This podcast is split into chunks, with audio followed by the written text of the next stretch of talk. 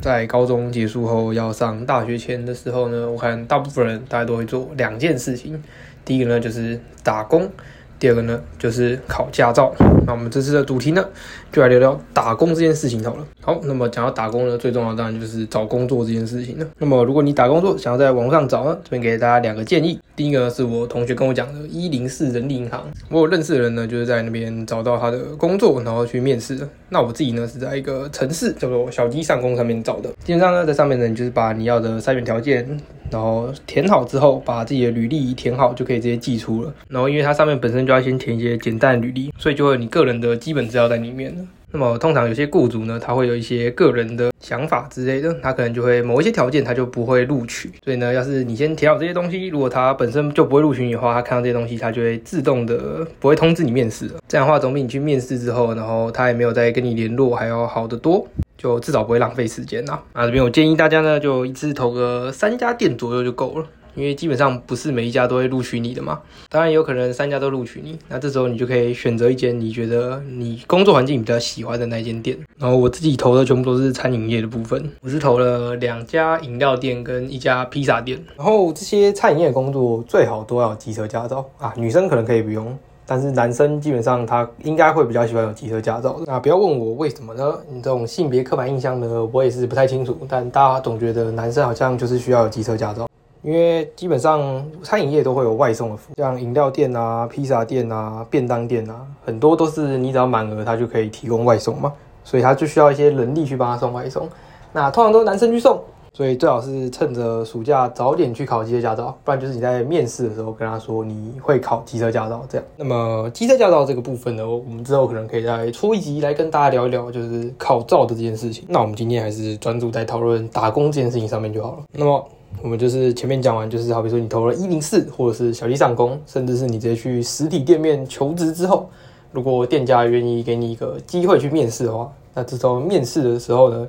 你需要准备什么东西呢？首先，店家就会指定你要准备履历表，或者是有些店家不用。像我去面试的，有一间饮料店要，有一间饮料店不用。所以具体需要准备什么呢？还是要看你面试那个店家所要求的东西。那么基本上呢，根据我面试的店家。如果呢，他给你的答复是过几天通知你，那他应该就不会通知你了。那如果他问你什么时候可以来上班，那就是你录取了嘛。其实现在大概都是用这种方法来明示或暗示告诉你上了没。当然有些会告诉你过几天通知你，是因为可能来面试的人比较多，所以他要筛选。那还有可能真的过几天后通知你，问你什么时候可以来上班这样。然后呢，最后我是面试上了一家饮料店，就是手摇杯店那种啊。然后如果你面试上之后呢，首先要去做就是那个体检，就是有一个餐饮从业人员的体检啊。基本上那个体检呢，就是通常都一定会过了，而且。很快，大概五到十分钟就可以做完了，但是要排队排蛮久的。如果你那边的体检站的生意是比比较好的啊，基本上做完体检拿到报告之后就可以入职了。报告我有点忘了是要等几天，反正是蛮快的。通常你就是他确定说他用你，然后你做完体检之后，大概隔一个礼拜后就可以直接去上班了。啊，这边来讲一下我当时上班的经历好了，因为是暑假，所以饮料店暑假就是特别忙的时候。那如果什么都不会的话呢，就会非常紧张，尤其是客人多的时候。基本上做这种餐饮业的，一进去，如果你们是比较没有在分内场外场，像我们就不会分内场外场嘛。毕竟我们什么煮茶、摇茶跟备料、收银那些的，其实也没办法分那么细。所以呢，我们就是都要会。那我们最先学的一定是从收银开始，因为收银就是只要按那个 POS 机就好了。哦，可是前面要记那个每个饮料在什么位置。就已经花了一小段时间，这样。大家在饮料店打工有一个还蛮好的好处，就是你可以喝饮料。对，就是基本上所有饮料你都可以自己做，你还可以喝到客人喝不到饮料。因为很多料就是可能你就是乱加，然后你也可以自己调一些饮料。如果你们饮料店有一些比较有特色的饮品之类的，你也可以自己加一下，然后调出你自己的特调饮料，然后就自己喝。然后那些客人不知道，或者是你的比例是可以自己乱做。好比说柳橙汁的比例原本可能是二比一，就是茶二六分之一，你可以做成一比一，反正你自己喝的开心就好了。但是呢，因为我也是做饮料店，我也没做过其他餐饮相关的，所以呢，我也只能给。各位饮料店的经历分享啦，所以如果你是有要考虑做饮料店呢，你也可以往后面听下去。那如果你完全对饮料店没有兴趣，那你到这边就可以差不多关掉啦。好，首先就是刚入职的时候呢，你就会发现饮料店有一些很诡异的事情。就是会有一些常客，然后他会对你做一些奇怪的要求。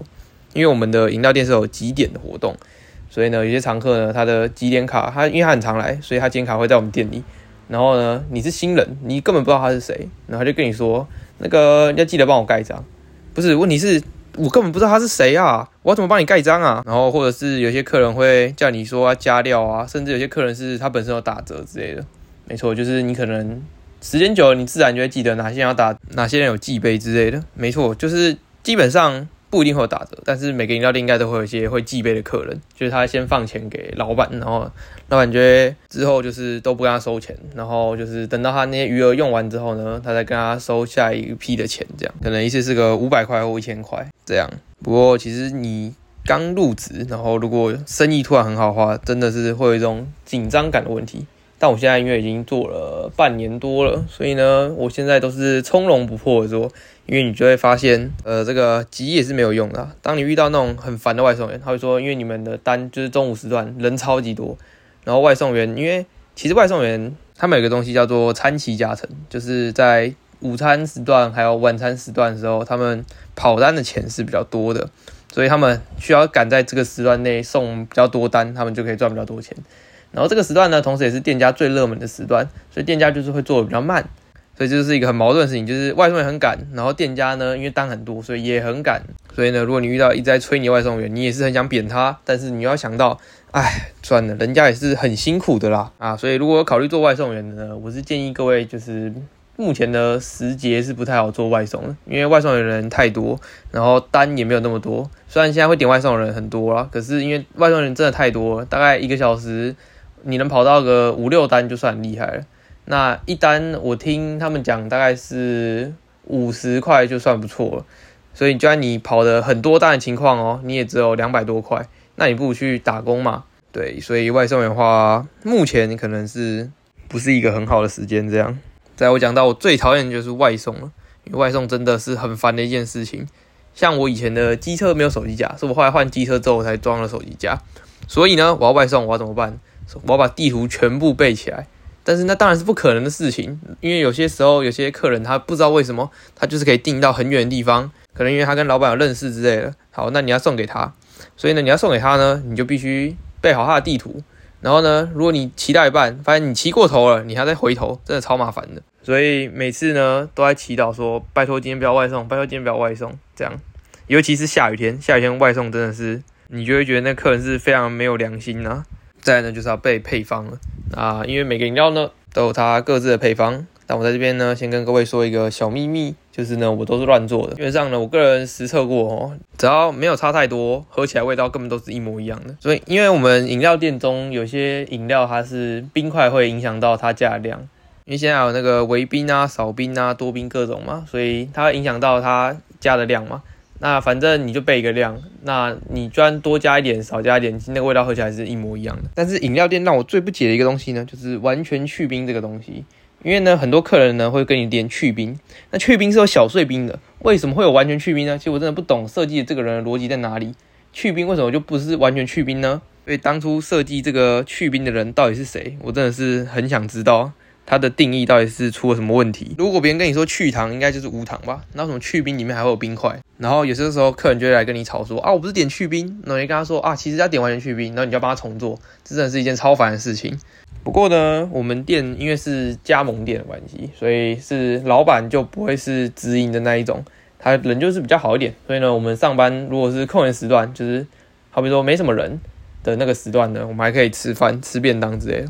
而且还是算上班时间。就还不错，然后之前我还会在忙里偷闲，因为大学不是有很多报告之类嘛，那我也可以趁着上班，然后偷做一些报告之类的。然后我个人算起来，一个月大概是可以赚个一万多块。然后我上班的天数大概是一个礼拜四天，然后一天四个小时，三天或四天，然后一天四个小时，一个月大概就是一万多块钱。就是如果你是一个大学生，然后我觉得一万多一个月是算是不错了啊，不无小补嘛。那如果你是想要赚很多钱的，你可能就是每天都排班的话，那你一个月是可以将近两万的，就是看你觉得你有没有那么缺钱。那如果你觉得你连一万都不用的话，那你可能比较不适合打工，因为打工基本上我算排班已经算排的很少了。因为通常很多业主会要求一个礼拜要排二十个小时，然后照我刚刚讲了，我一个礼拜大概只有十二、十六，通常是不到二十个小时这样。所以如果你连这样的时速都达不到的话，那你可能要去兼任家教之类的。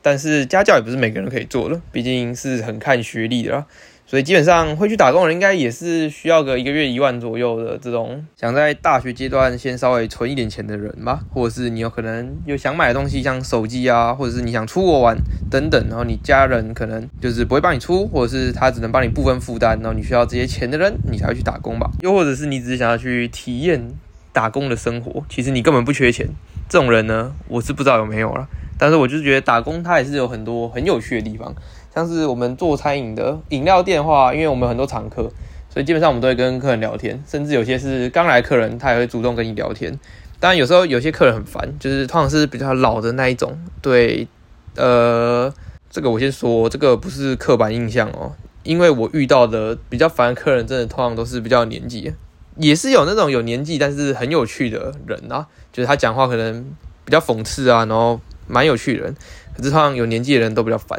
像我们有一个客人，他就是是一个老师，然后他通常都会以他的个人主观价值来判断很多事情。但是因为他是比较年长的老师嘛，所以他以前对于学生是应该是比较有权威性的那一种，所以他通常会比较以他自己的想法为主这样。所以呢，通常遇到这种客人呢，我们就是要极尽的敷衍他，就是他讲什么都是对的，我们就说啊，对对对，好这样。这时候呢，他就会觉得说他得到他想要的东西了，然后呢，你也就可以省去跟他浪费太多时间的对话，因为如果你跟他讲越久，你只会觉得越烦而已啊。然后如果是有共同兴趣的客人的话，那就更好了。因为好比说有些客人可能因为我对篮球兴趣，然后有些客人他就会看篮球，那你就可以跟他聊篮球啊。而有些客人会看网球的，那你就可以跟他聊网球。还有一些是学生啊，你也可以跟他聊到考试的状态吗？虽然这样学生可能会觉得很烦，所以我主要是还是会看人啊，就是比较熟的可能才会稍微问到一下他学车面试的哪几间啊。然后考的怎么样之类的，所以我觉得打工除了让你赚钱外呢，它还是一个可以让你培养跟别人相处的能力啊，好比说应付客人啊，或者是应付一些 OK 嘛，然后跟别人聊天啊等等互动。它也是一个可以在你正式出社会前先培养一下你自己的能力的地方，它可能可以让你在未来的工作面试上有更多的自信。这样，所以呢，你大学如果没有时间又不知道干什么的话呢，其实打工是一个还蛮不错的选择。我是觉得大家都可以尝试看看。如果你最后发现非常不适合你，你也可以辞掉不干了，反正领时薪的没差。好，那今天就讲到这边啦，拜拜。